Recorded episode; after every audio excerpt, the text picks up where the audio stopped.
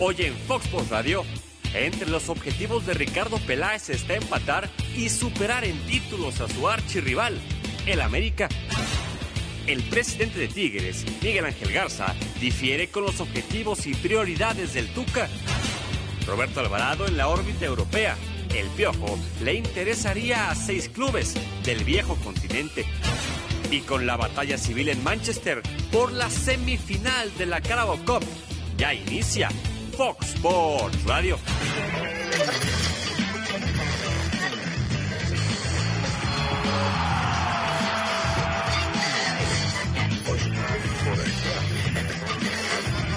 Fox Sports Radio. Encontramos un club eh, con mucha pasión, un club que es México, Chivas es México. Eh, Chivas tiene 40 millones de hinchas y bueno, ese club estaba por descender y, eh, y logramos en dos años y medio llegar a siete finales. Nos tuvimos que ir por, diferencias con algún dirigente que tenía en ese momento Chivas. Y siempre me, digamos que observaba mucho el fútbol de Estados Unidos. Está siendo bastante subestimado, ¿no? Porque realmente hay una mezcla entre lo que es Europa y, y por ahí lo que llega a ser el fútbol mexicano. A mí me dio gusto que por fin, eh, digamos, den la posibilidad a alguien que tenga un proyecto y que lo desarrolle. Por algo lo eligieron, por algo está ahí. Y digo siempre, todos anhelamos con estar en esa silla. Buenas tardes, muy buenas tardes, un placer saludarles en Fox Radio. Se le extraña, ¿no? A Matías Almeida en el fútbol mexicano. En muchos sentidos. Además, un personaje Se le que extraña. de pronto se le ha escuchado muy poco, ¿no? Muy Sí. poco. Sonó para Monterrey Sí. con argumentos Para Cruz Azul. argumentos. Sonó para Cruz Azul, pero tiene un proyecto allá que no le ha ido bien. No. No le ha ido bien en Estados Y Unidos. le, quedan, y le quedan tres años de contrato. Bueno, hay mucho que platicar y analizar con ustedes el día de hoy. Fuerte abrazo a todo el continente y gracias por vernos. Fernando Quirarte, ¿cómo estás? Muy bien, muy bien, André. Este, buenas tardes, buenas ¿Extrañas tardes. Almeida? Sí, por supuesto. Yo creo que a los triunfadores siempre se les extrañará. Y más, Máximo en Chivas, ¿no? Que tuvo ya dos de él y acá tres, cinco torneos sin calificar. Pero con siete títulos, por supuesto que se le extraña. Y no nomás yo, yo creo que mucha gente. Hoy hablaron Peláez y Tena. Sí, mucha. de cara al próximo torneo. Sí. Las expectativas son muy altas, señor Quirarte. de acuerdo contigo, aunque a, a veces hay gente que lo está, como tú lo comentabas ayer, inflando de más. Yo te lo decía, hay que caminar tranquilo, como decía mi padre en paz descanse, despacio que vamos deprisa. Entonces yo creo que se tiene que tener, eh, ser tranquilos, ser ecuánimes, exigirle, por supuesto que se le va a tener que exigir después de cinco torneos. Claro que Chivas está para calificar, para estar, a mi modo de ver, dentro de los primeros siete. Siempre tiene que calificar Guadalajara. Siempre, de acuerdo contigo.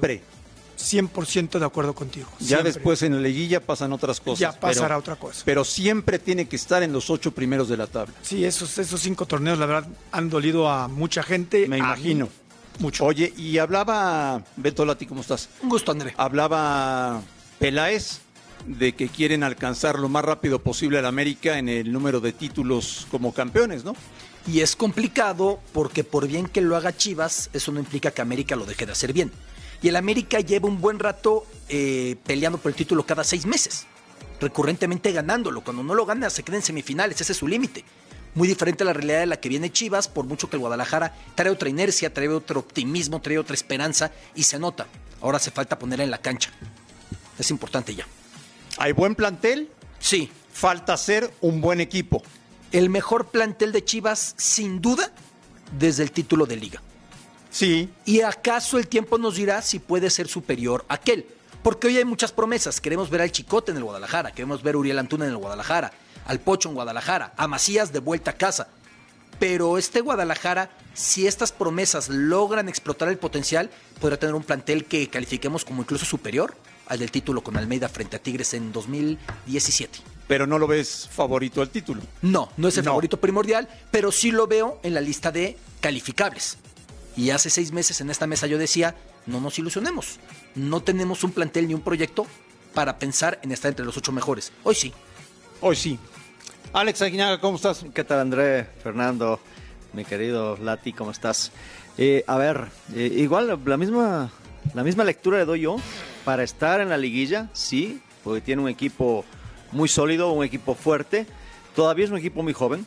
eh, va a necesitar eh, trabajar mucho el flaco para, para encontrar los hombres, y eso ahí estoy de acuerdo contigo, encontrar el equipo que le pueda representar a, a él, a Guadalajara, obviamente como institución y a, y a la ciudad, ¿no? que es uno de los equipos eh, del fútbol mexicano más, más querido. Dame tu alineación tipo de Chivas. Yo, yo creo que va con Toño, Toño Rodríguez en el arco, el Chapo por derecha, el Madueña todavía le va a costar, aparte saliendo de una lesión. Eh, los dos centrales tengo dudas si es que va Irán con Sepúlveda o irá Briseño o el mismo Alexis Peña que lo trajeron. Alanis, perdón, eh, también podría estar ahí, es un hombre importantísimo. Por izquierda yo no creo que tengo dudas del Chicote por sobre, sobre Ponce. Un solo contención, a mí me gustaría de entrada, pues lógicamente el, el gallito por la dinámica que tiene, aunque Molina es un, es un hombre que conoce bien ese- esa posición. Por derecha a Víctor, por izquierda me gustaría Canelo para que tuviera esa... ¿Y Brizuela? No, Brizuela jugando más como extremo, ¿no? El, que, el otro chico que, que va ahí es Beltrán, ¿no? Es el, Sí, en medio, Es sí. el otro muchacho que va a, Más competir, libertad. va, va a competir muchísimo. Por izquierda, el, eh, Alexis Vega. Puede estar Vega. Por derecha, el Conejo o Antuna, que eso yo lo veo complicado para Antuna de inicio. Y adelante a JJ. ¿Te gusta? Sí, no, por supuesto. Es lo que comentábamos, André. Yo creo que hoy Chivas, hace mucho tiempo, lo comentó también Beto, hacía mucho tiempo que no tenía esta diversidad de, de- de formaciones. Digo, está con Guzmán ahí, atrasito de Macías, puede estar también López. Pueden ponerlo todavía hasta como segundo contención, contención con, con mucha libertad. Está el Gallito Vázquez, está Molina, está Sánchez de lateral. O sea, creo que hoy, hoy hay Y- materia. Y, decía, y Briseño que lo pongo, inclusive puede jugar del, del lateral por derecha. Sí, pero no, no, no. Te digo, perdóname, porque se lo pierde. hizo, lo hizo en el Veracruz, no lo hizo Sí. tan mal. Pero en su, en su- su manera de ser tan en- tanta enjundia, tanta- Aguerrido. Sí. Perdóname, Podría mi querido Alex, no voy a pelear, pero perdóname que difiera de ti, así como el señor Lati hace un momento lo hizo. A este ¿Te quedó Briseño claro? no lo Yo veo. pensé que estábamos de acuerdo. No, Sí. no. Eh, pero de- tú sabes de qué. A este Briseño no lo No veo sé. de lateral, ni de derecho ni de izquierda. no va a jugar de Se lateral, pierde, hombre, claro. no. Yo creo, ¿sabes quién puede jugar ahí? Digo, él puede jugar en el de central, donde está, que es un, un chavo con mucho punto honor. Pero ahí estará de titular a Sasasazo, Mier. Y otro que ha estado creciendo y que le ha dado mucho a lata a André con este jugador, que siempre le digo, acuérdate lo que ya. va a pasar. Ya me cansaste, lo Fernando, cansé. ya. Sepúlveda, el Tiva Sepúlveda. Sepúlveda, va muy bien. Sí, sí lo hemos visto. Ahora, po- pongamos en perspectiva histórica esto, porque muchos dicen, es que es increíble que Chivas no califique. Sí, sí, es increíble por la cantidad de gente, por el peso que tiene más allá del fútbol, culturalmente, socialmente, lo que representa para la nación.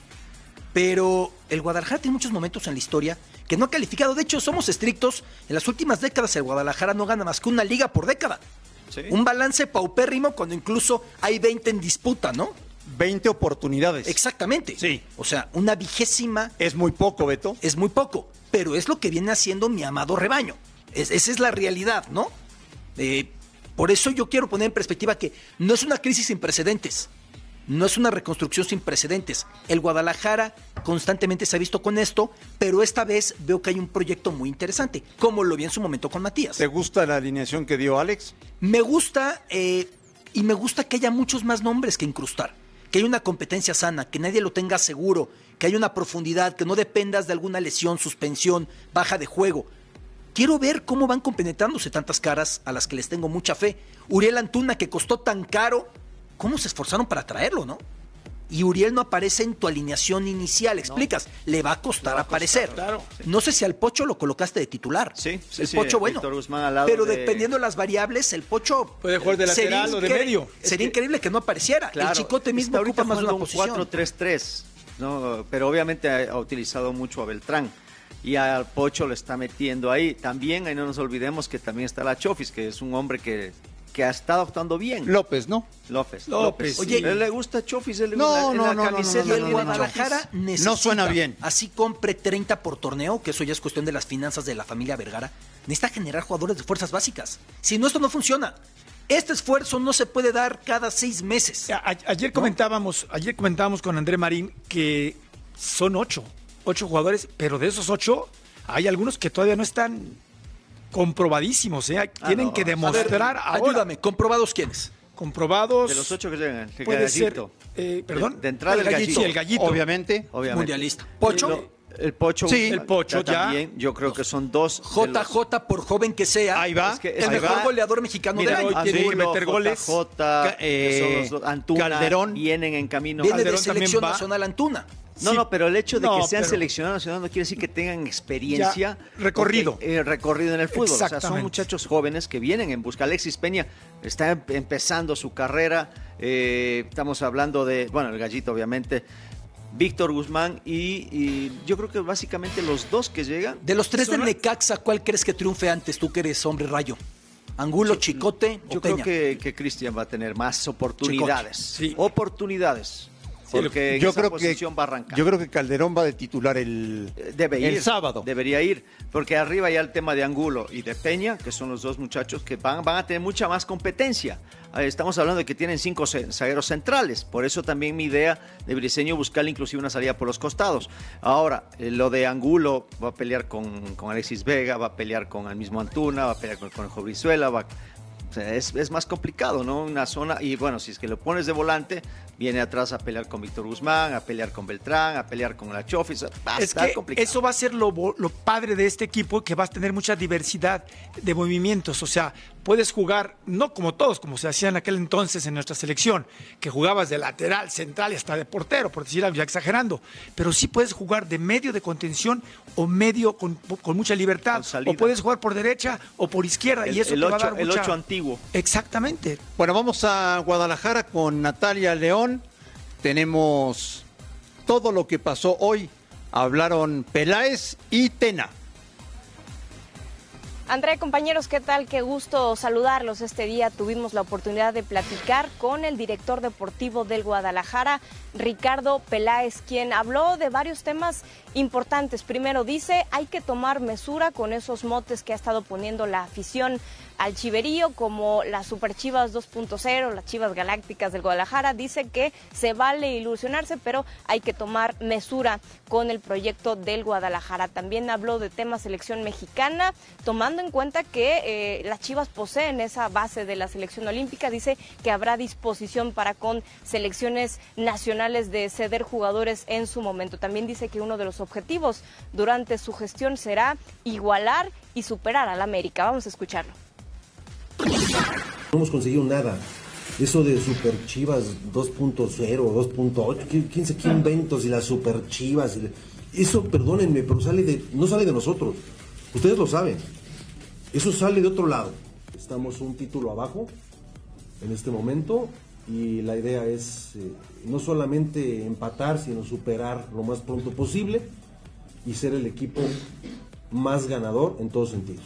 Y ahí debe estar Chivas y esos son los objetivos que tenemos. Ojalá los podamos conseguir todos juntos. No podemos tener una temporada de no clasificar. Entonces lo mínimo es clasificar y ya no lo ponemos como objetivo, es una obligación clasificar a la liguilla.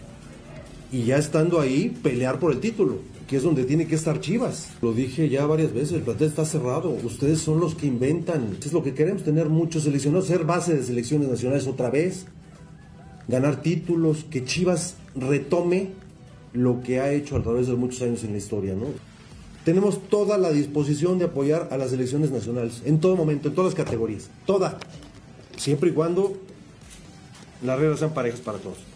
Ahí estaban las palabras de Ricardo Peláez, pero también tuvimos la oportunidad de platicar en conferencia de prensa con el estratega Luis Fernando Tena, quien habla, por supuesto, de esta gran competencia que se ha eh, formado en este plantel tan rico con estas ocho incorporaciones y también confirmó que ha firmado contrato con el Guadalajara por un año y medio. pero sí te puedo decir que es entre los mejores eh, planteles que me ha tocado dirigir a lo largo, a través de los años.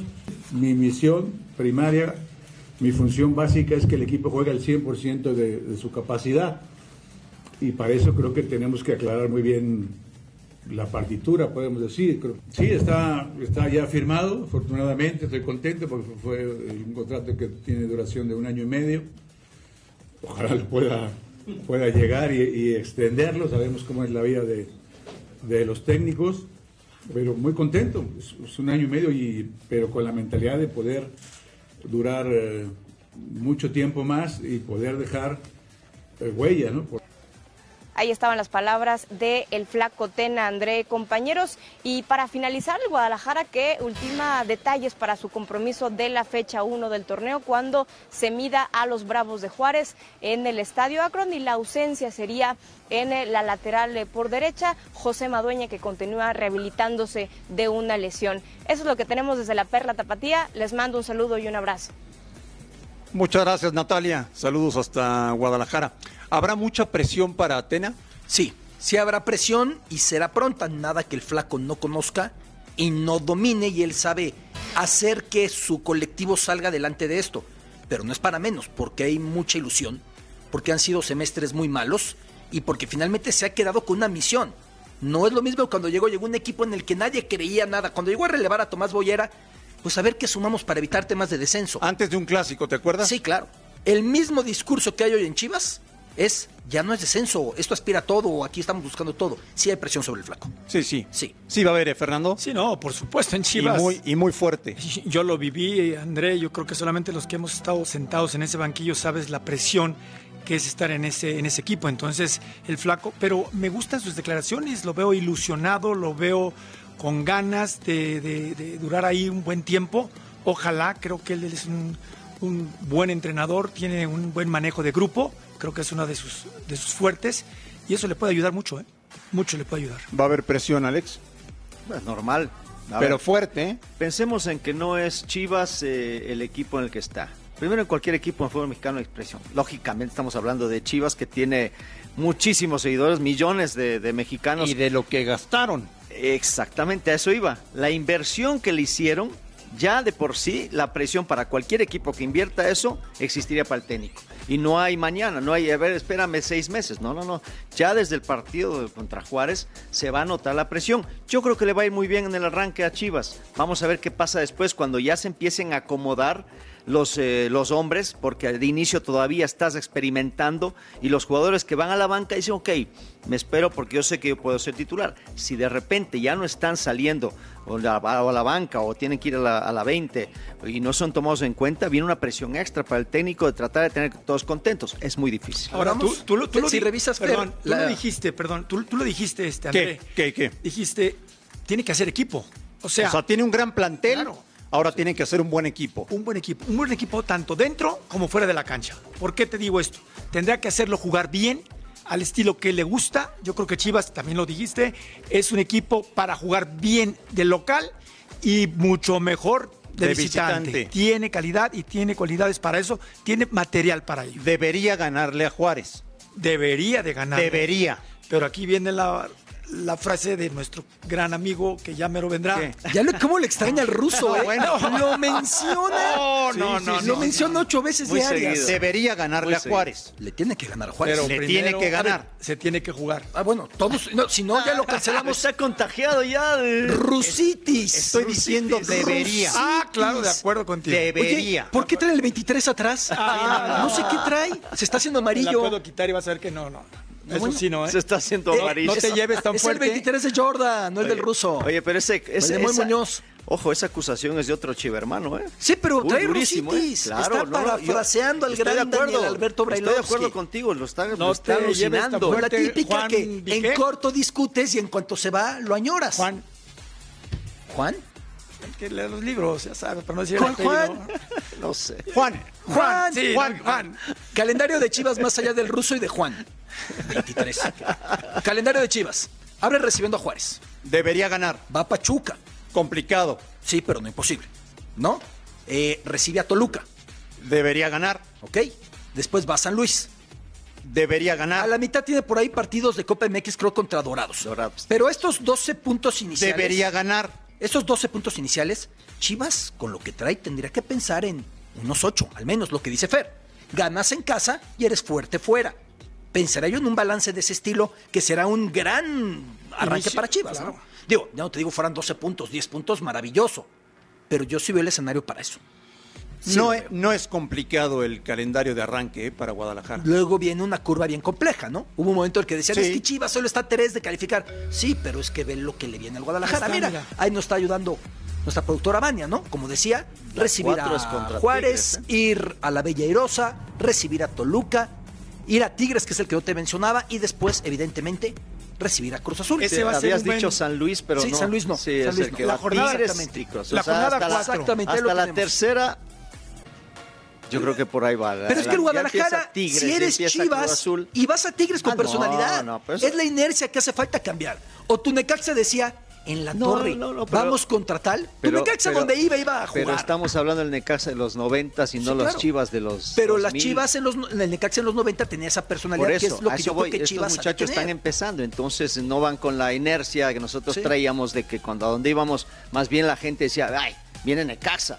No, aquí dice, vamos contra Tigres. Y Tigres no es. Y es Tigres ninguna- siempre es favorito en casa. O sea, bueno, le visite quien le visite. Como A- dice a Cruz Azul le ganaron el torneo pasado. Sí, En sí. el Azteca. de los momentos buenos. O sea, se debería de ganar esos partidos, como tú bien dices, pero también aquí hay una cosa, creo yo, que en la jornada 6, independientemente como le vaya, que yo espero que vaya muy bien, en la jornada 6 ya el equipo de Chivas ya se debe de ver, para mí, ver cómo, está, jugando. ¿Cómo está y hasta- en la sexta ¿Cómo está y fecha. hasta dónde puede y hasta aspirar, dónde no? puede aspirar. La jornada 4 contra Tigres, tú sabes el trabuco que tiene Tigres. Sí. Entonces ahí vamos, creo que se pueden medir sin despreciar, sin menospreciar a, a Pachuca, ¿no? Y a los demás, pero creo que en esa, por el nivel de lo que se gasta, Es ¿no? que De- además ya vienen con inercia todos los equipos. Exactamente. O sea, ya los vas a ver más, más Hechos, armaditos, más sí. hechos, mejor parados, ya posicionados en un, en un momento donde ya tienes tres partidos Sí, de inicio que dices a ver cómo estoy y qué cambios voy a realizar podrás de aquí saber en adelante.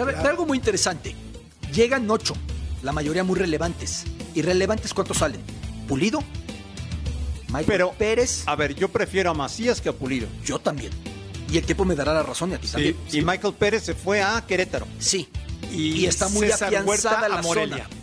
Pero yo no veo que hayan salido No, no, demasiado relevantes. Ojo, es que tampoco tenía O sea, mucho no- relevo. Bueno, pero es que entonces Sí. en una reingeniería normalmente dices, salen muchos, entran muchos. Sí, sí, en sí. el caso Chivas es Sostiene. casi todo entran, ¿eh? Sí, sí, y bueno. lo que salió específico como Alan Pulido Y es- está muy bien y es que sustituido. además el flaco sostiene a esos- ese grupo Sí. porque ya los trabajó, entonces tampoco quiere arriesgarse con traer otros muchachos y decir a ver cómo vienen.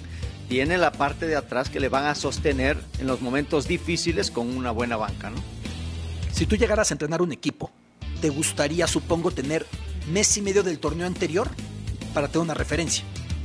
Sí, ¿No? obvio, llegar, Supongo. llegar ya Como lo tuvo el a- a- Flaco. Por a- supuesto, a ¿no? tomarlo Sí, claro. y sentir a los que están ahí, porque si no Es llegas de inicio, Claro. llegas de inicio y te sacan cinco y dices, bueno, ¿por qué se van? ¿Por qué no rindieron? Bueno, pues yo no los conozco. Déjame verlos día a día, cómo trabajan. Bueno, vamos a ver, Todo Fernando Quirarte, cuánto tiempo seguimos hablando del Guadalajara. Bueno, cuando hablas de... ¿Cuánto, cuánto nos dura?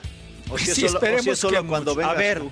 Sí, mira, cuando, cuando hablas de un equipo grande, hasta cuando no está jugando se habla de él. Entonces, a mí me da mucho gusto. Sí, pero ahorita hay demasiado. Sí, sí, sí, demasiada Cuando expectación. dijo- Hay mucho, hay mucho, hay mucho. mucho, hasta cuando no está, pensé que se refería al ruso. No, Sí. Cuando dijo hasta Otra cuando no vez. está. se le extraña, buen amigo el ruso. Volvemos Ahí a está, eso. Fox Radio. Lo aceptó.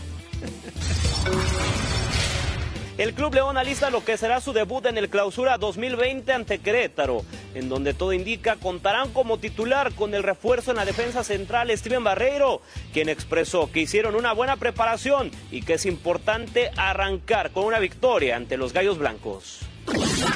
Hemos venido sintiendo muy bien con el equipo. La verdad, los partidos amistosos hemos correspondido muy bien a lo que quiera el profe. Y yo creo que vamos a empezar de la mejor manera con un duro rival como es Querétaro, pero creo que hicimos una buena pretemporada. Como tú dices, es importante ganar, ¿no? La verdad, Querétaro viene con un ascenso demasiado importante, viene jugando bien al fútbol, pero León también, ¿no? Yo creo que va a ser un, un buen, buen partido, que nosotros tenemos que aprovechar la localidad y empezar de la mejor manera. No, yo creo que la adaptación no es todos los días, ¿no? Eh, hemos ido mejorando, adaptándonos un poquito más, pero eh, todavía nos falta un poquito más y esperemos que todo nos salga bien si tengo la oportunidad de jugar el día sábado. La Fiera espera contar el día de mañana miércoles ya con la incorporación de su último refuerzo, el uruguayo Nicolás Sosa. Desde la ciudad de León, Guanajuato, informó para Fox Radio Francisco Montes. hay niveles, ¿no? Hay niveles de, competencia. Y naturalmente no quiero menospreciar a ninguna, pero estoy de acuerdo con mis aficionados de que es más importante en cierto grado, en cierto porcentaje, el campeonato mexicano. La respuesta de, de Ricardo pues es el pensamiento de él, o sea, pero el pensamiento de la institución es las dos competencias. Las últimas tres quedamos en la orilla. espero que dicen que la tercera es la vencida, bueno, espero que la cuarta. Y, y él yo creo que lo tiene muy claro, igual que los jugadores, que para la institución van a ser las dos competencias y, y no solo en este torneo, lo hemos hecho anteriormente, desafortunadamente nos hemos quedado este, en las finales, y, pero bueno, yo creo que ahora tenemos otra gran oportunidad de estos dos torneos. O sea, en Tigres. ¿Y entonces? el técnico dice es más importante el torneo de liga. Sí. Y la directiva dice queremos ganar algo internacional. Sí. O sea que no se ponen de acuerdo. Y seguro van a responder por eso. Pues ahí está. Si no fuera el caso Tuca, que es el que se va a quedar cuanto se queda, cuanto se quiera quedar y mientras se quiera quedar, yo pensaría que hay cierta tensión. Pero en Tigres no la hay. El Tuca está más firme que nada y es permanencia voluntaria. Pero sí llama la atención que el mensaje que permea hacia la opinión pública sea, pues, diferente, ¿no? Pero por supuesto que llama la atención. Yo creo que pocas veces que he estado sentado aquí contigo, André, había escuchado esa diferencia. De, dos puntos de vista totalmente distintos. Totalmente distintos. Y antes hasta decíamos aquí, caray, no se le exige o qué pasa. Y hoy se le está exigiendo los dos. Ya es hora, ¿no, Alex? Bueno, es que ves al, al vecino lo que hizo, viene. Pero el mensaje ayer era que lo del vecino no afectaba. No, no, obviamente. Pero no vas a, no vas pero a mandar, afecta. no vas a mandar Claro que afecta. te da- Siempre te pega. Y No, y los aficionados también dicen, oye, a ver, a ver, ¿cuándo ponen el nombre de Tigres en un mundial de clubes? O sea, el calidad tienen. El permitirle a los aficionados de Rayados ingresar al estadio y sacarse la foto con los tres trofeos, el femenil, el de liga y el de CONCACAF, es un golpe directo para Tigres. No, obviamente lo hacen con esa intención también, de provocar un poquito al rival para que también se esfuerce y busque la internacional, porque es lógico. A ver, eh, Tuca siempre se ha caracterizado por ser un, un técnico ganador, pero a puertas adentro. Local. Local, local y no es nada fácil. Estamos hablando de que es un tipo que lleva 20 años dirigiendo, el único técnico que no- nunca ha sido corrido. Exitoso Sí, completamente. Pero le queda todavía esa materia pendiente. Ya lo intentó, no alcanzó porque perdió precisamente contra los Rayados. Entonces, hay, hay cosas que son eh, totalmente eh, ciertas. Lo que dice el señor Garza es lo que se debe hacer, es ir por el título internacional. ¿Qué pasó ahora? Perdió Tigres el torneo local. No pasó nada.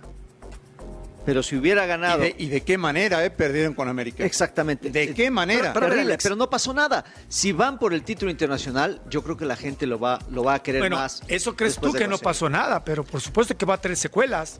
Yo creo con el Tuca no, pero sí va a haber secuelas. Pues, tío, ¿cuáles? La llegada de algunos jugadores. Eso iba a llegar. Necesita reforzarse defensivamente. Van a reforzar. Pero Tigres igual siempre gasta. Claro. Sí, Va- lo vamos que a sobra es ponerlo en eso. etapas.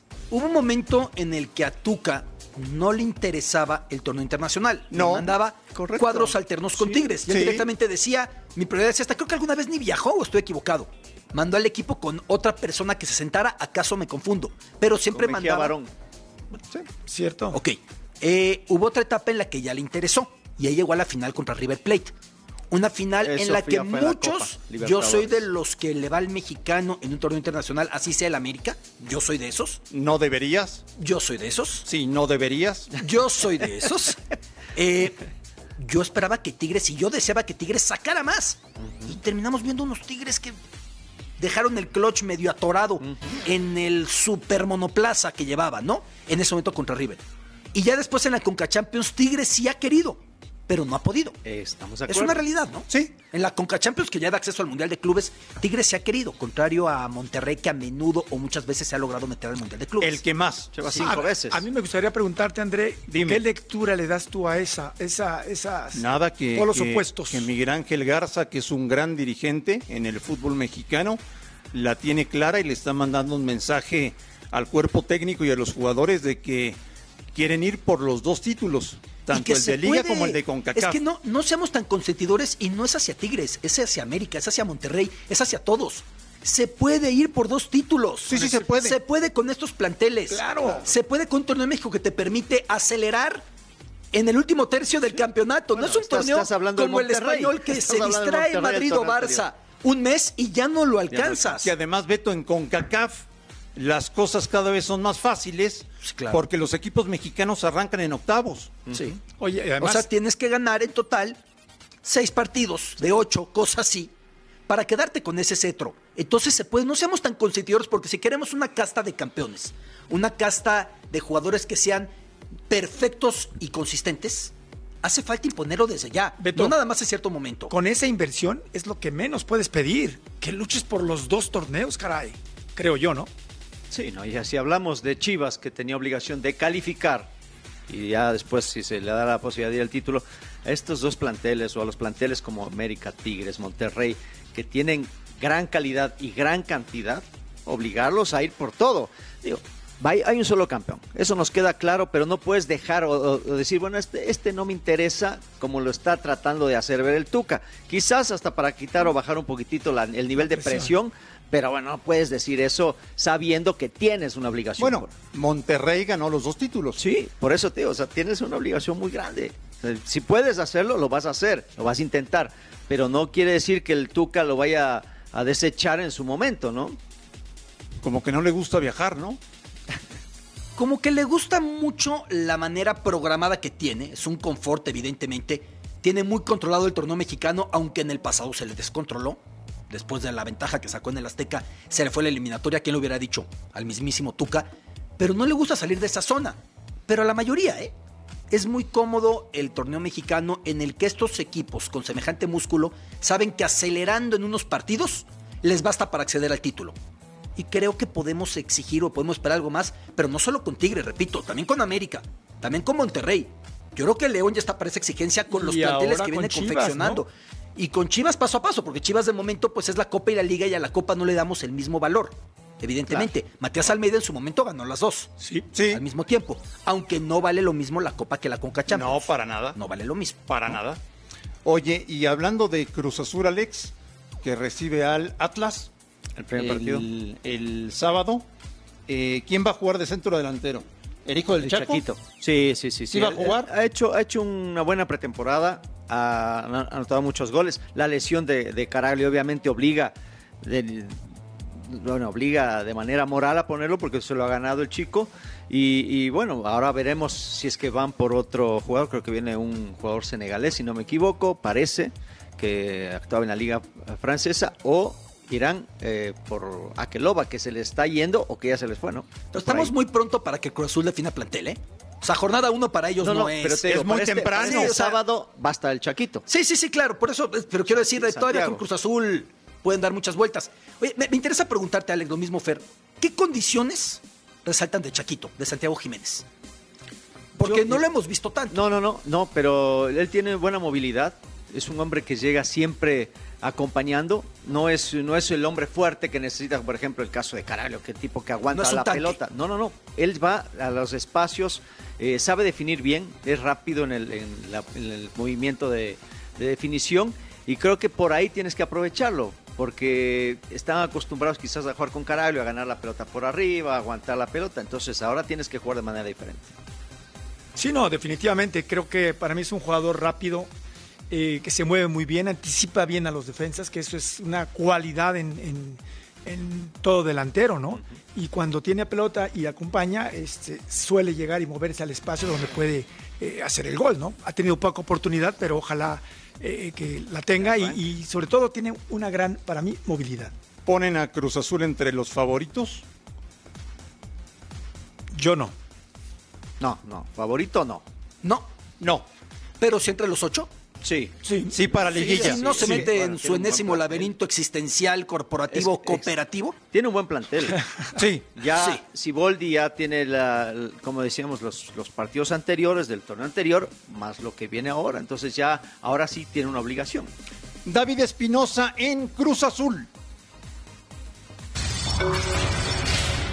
El equipo de Cruz Azul sigue alistándose para lo que será su debut en el Clausura 2020. En los primeros días del año, Robert Dante Siboldi ha tenido complicaciones para conformar el once que estaría presentando el próximo sábado en la cancha del Estadio Azteca recibiendo a los rojinegros del Atlas. En los minutos que pudimos apreciar de la práctica de este martes, en un ejercicio en particular, destaca Santiago Jiménez, quien sería el delantero titular acompañado por Jonathan Rodríguez y por los extremos Roberto Alvarado y Elías Hernández. Las ausencias, las de Milton Caraglio, la de Sebastián Jurado y también la de Yoshimar Yotun. Igor Lichnowsky ya recibió el alta médica, pero es complicado que pueda haber participación después del tiempo de inactividad y Adrián Aldrete sigue haciendo trabajos diferenciados.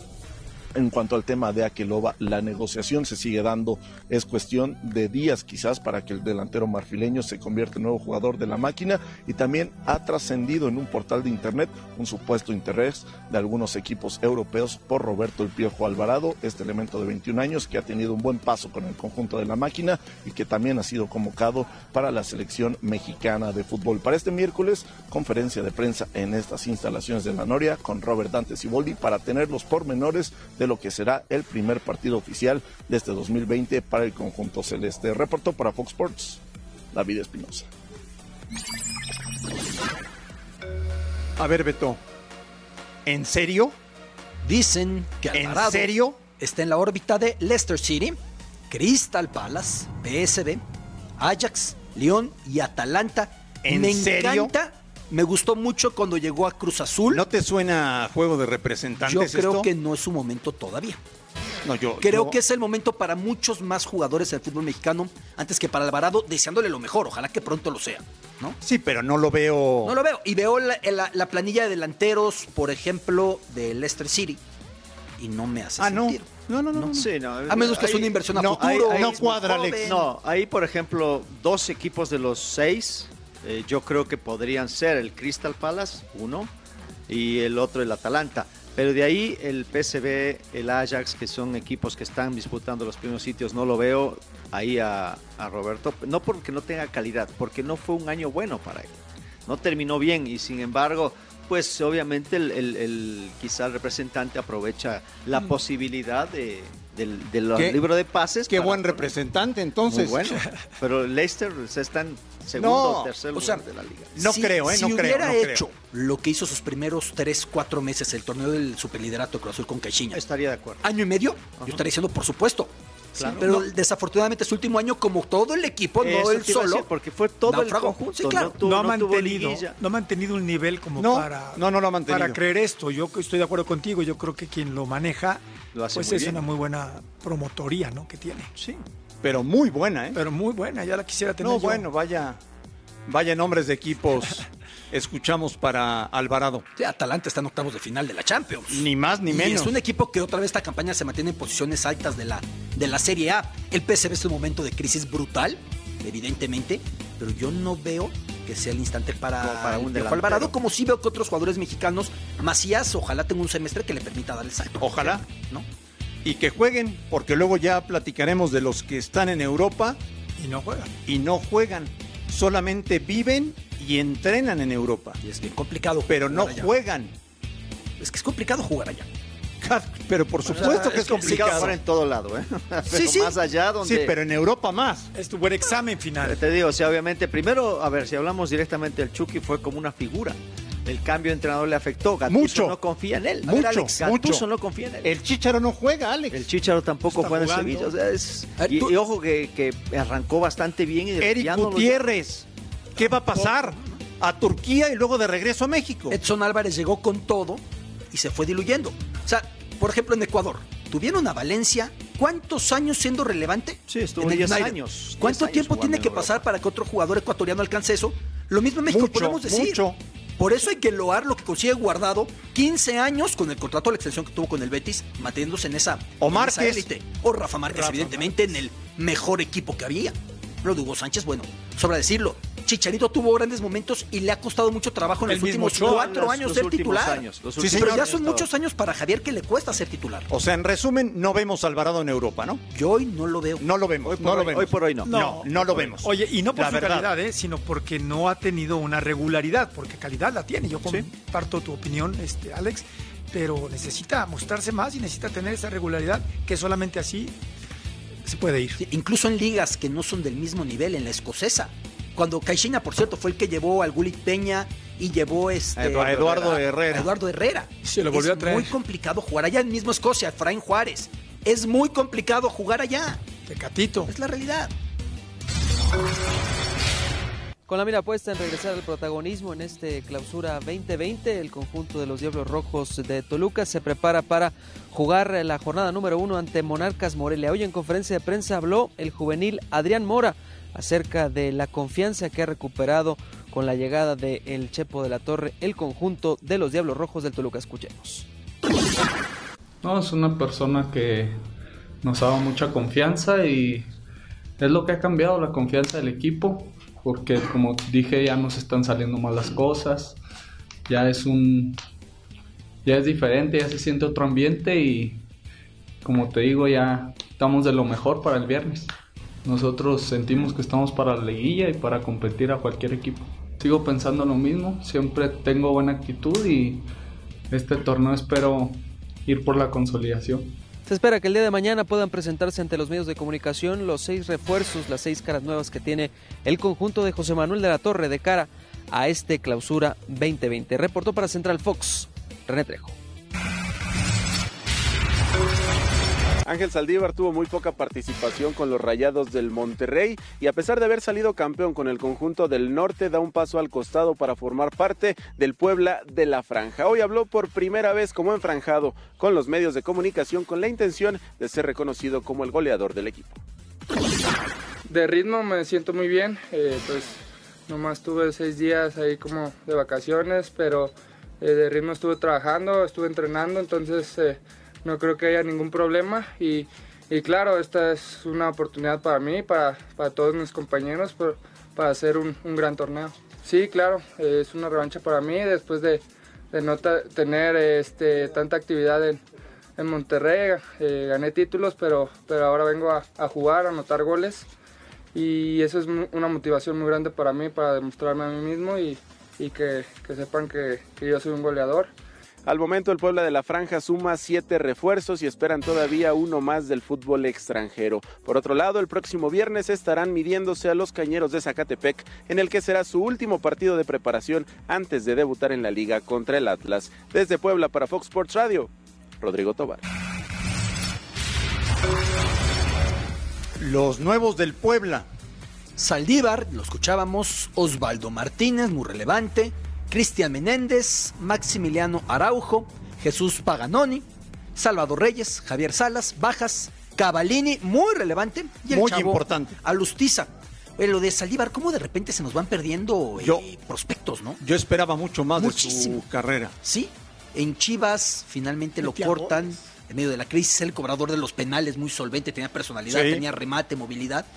Va a Monterrey, en Monterrey es un equipo que compra muchos delanteros y no consigue Poca- hacerse un sitio. Poca oportunidad. O sea, fue, fue suave en la manera de decir, eh, tuve, no tuve tanta actividad. No tuvo actividad. No tuvo. Es, es- es una realidad muy, muy, muy severa para un tipo al que yo esperaba mucho y del que todavía espero, ¿eh? Sí, bueno. ¿Tú no son- esperabas más de él? Por supuesto, era un jugador que cuando me tocaba ir al estadio a ver los partidos, lo veía y me gustaba. Yo decía, este chamaco va a llegar. Creo que tuvo una lesioncilla por ahí que lo alejó, pero después volvió y, ahora desgraciadamente en Monterrey no se, ha, no se ha mostrado, jugó muy poco. A ver si en Puebla, como él dice, eh, tiene la oportunidad y que demuestre, ¿no? Algo pasa, Andrea, a veces con los, con los chavitos jóvenes, sobre todo, y la verdad no por Alex este, lo sabe por qué lo digo, que se, en Chivas pesa, te lo he dicho, pesa la camiseta. Y quizás a veces muchos chavos se pierden. Pero él, pero él en no Chivas anduvo bien. Sí, andaba bien en Guadalajara. Pero no Andaba muy Sí, bien. en un no Guadalajara campeón, la sí. regularidad, a eso voy. No, cuando, bueno, cuando estuvo ahí sí, después empezó con el tema de la lesión, no volvió a ser el mismo, no volvió a jugar, No Le- volvió a lo transfieren por obviamente necesidades económicas, porque es la realidad y se pierde el chico. Esperemos que ahora en Puebla vuelva a recuperar el nivel y el, el tema del goleo. Ojo, Porque va a ser difícil porque está el polaco ahí. Y, tiene que hacer olvidar a Cavalini, Sí, y pero te digo, Que no va a ser llegó, fácil. llegó otro centro delantero, ¿no? El caso del que polaco estaba en. Veracruz. Oye, y otra buena es la de la de Osvaldito, ¿no? Martínez, ese a mí se me hace un buen jugador. Llevan, llevan viéndolo para jubilación cinco años y lleva demostrando que no está para jubilación el mismo tiempo. ¿eh? Sigue rindiendo. Donde se para, ordena, distribuye, se hace presente. Es un tipo muy relevante. Y, le pega de maravilla. Y ganador. pelota. Y te Y garantiza, ganador. te garantiza una buena cota de goles en su Sí, disparo, claro. es verdad. es Sí, verdad. sí, sí, sí. Bueno, pues está el Puebla de Juan Reynoso. De Puebla. De los equipos que descansan en la primera jornada porque le dieron permiso al América y al Monterrey, ¿no? Sí, por lo que sucedió de la final tan reciente. Ni más ni menos. Buen calendario. Al menos son los dos. Buen calendario. Mínimo. Esta vez son los dos, ¿no? Porque Sí. hubo, después Sí. de la de América Tigres, que América sí, pero América. Tigres, Tigres no, no. se enteró de la prerrogativa o no la aprovechó. No le avisaron. o no la No le aprovechó. avisaron. ¿no? Se jugó la jornada 1 del Clausura 2020 de la Liga BBVA MX Femenil y con refuerzos importantes y resultados sorpresivos se disputaron 8 partidos, luego de que el Clásico Regio fuera reprogramado para el mes de abril por petición de los equipos finalistas del torneo anterior. Pumas debutó con el pie izquierdo al caer 3 goles por 0 ante la franja en cantera. América no dio sorpresas y venció en casa a FC Juárez. Las rojinegras derrotaron también 3 por 0 a las centellas, la monarquía sorprendió con 2 goles a 0 a Toluca, San Luis hizo lo propio ante Santos y Chivas igualó a dos tantos ante Cruz Azul con el ansiado regreso de Norma Palafox. Para cerrar la fecha 1, René Cuellar se lució en la frontera con un hat-trick, que le dio a Tijuana sus primeros 3 puntos del torneo. Sadio Mané fue elegido balón de oro como el mejor jugador de la Confederación Africana. El jugador senegalés se impuso a su compañero de Liverpool, Mohamed Salah, y al argelino del City, Riyad Mahrez. Tras ser clave en la obtención del título de la UEFA Champions League, Mané es el segundo futbolista senegalés en lograr el balón de oro de la CAF, después de El Hadji Diop, que lo consiguió en 2001 y 2002. Atlético de Madrid y Barcelona ya están en Arabia Saudita para disputar las semifinales de la Supercopa Española el próximo jueves 9 de enero. El Atlético viajó con casi todos sus efectivos, solo Diego Costa y Tomás Lemar serán baja por lesión. En Barcelona, Artur Dembélé y Ter Stegen no jugarán por lesión, motivo que obligó a Ernesto Valverde a convocar a cuatro canteranos para completar la lista, mientras que el Real Madrid y el Valencia también ya se encuentran en territorio árabe para su duelo de mañana por la primera semifinal. Los dirigidos por Zidane hicieron el viaje a Medio Oriente sin tres de sus mejores hombres, Karim Benzema y Eden Hazard por lesión, además de Gareth Bale por un cuadro viral. Por otra parte, el equipo Che también llega mermado luego de que su goleador, Rodrigo Moreno, pudiera no estar tan bien, afectado por una lesión. El derby de Manchester. Sí, en la Copa de la Liga semifinal, cotejo de ida, en esta instancia ya hay ida y vuelta, visita recíproca, estaba Ryan Giggs en las gradas. Oh. Y se impone 3 por 1 el City con sencillez. Bernardo Silva haciendo el primero, el portugués. De inmediato viene Riyad Mahrez, el franco-argelino, que apareció en el 11 de los mejores africanos del año, haciendo el segundo. El tercero en ese mismo primer tiempo fatídico para los Red Devils. Un autogol le rebota a Pereira, el brasileño. Y esto era una losa tremenda. Muchos ya pensaban, acaso André, en aquellos seis que una vez les metió el City hace unos 6, 7 años. Al United, Alex Ferguson, sin dar crédito. Vino el segundo tiempo y cesó la hemorragia de goles con este de Marcus Rashford que fue el 1 a 3. La vuelta será a fines de mes en la cancha del City, pero qué difícil para el United. ¿eh? ¿Qué, qué te parece lo de los rumores que apuntan a que Jiménez podría jugar en alguno de los equipos de Manchester la próxima temporada? En el City yo veo un sobrecupo de delanteros. En el United le sumaría muchísimo. Sobre todo pensando que algunos del United se quieren ir porque el equipo no está siquiera peleando por ¿Ya hizo los méritos? Jiménez, yo creo que sí. Ya los hizo. Aunque me encanta como está en el Wolverhampton. Me gusta mucho ahí. Pero sí. Sí, no, de acuerdo. Ha hecho los méritos para estar ahí y es un jugador que quizás muchos equipos de allá lo están, lo están buscando. Tiene un cartelote allá. ¿Tú lo ves como para, para un equipo más importante? Sí, no, sí. Y aparte, digo, ya está en una edad madura, ya tuvo que picar piedra, ya en el Atlético de Madrid, En el Benfica. y el mismo Wolverhampton, pues eh, le costó, pero ya se afirmó. Y ahora si lo, si lo están mirando es porque tiene la calidad y Se la le ve capacidad, ¿no? La madurez ya que ha, Sí, ya. Después adquirido. de lo que le costó a Wolves haciendo efectiva la compra al Benfica, que fueron unos 40 millones, difícilmente lo venderá por menos de que te gusta, unos 60 para que le Sí. reditúe de buena manera. 45, ¿no? 50. ¿Tú Lo crees que hecho, ganándole tampoco? No, no, no creo. Yo creo que a los 60 sí, pero sí lo va a pagar, porque si es que lo quieren, lo van a pagar. Yo creo en, que lo vale. En Inglaterra son cifras normales. Sí, Ahora, el un United central- también a ver cómo queda porque Ole Gunnar Solskjaer, el noruego, está muy tocado para dejar el banquillo. Bueno, los esperamos en la noche, como todos los días, en la última palabra. Un fuerte abrazo y hasta el día de mañana.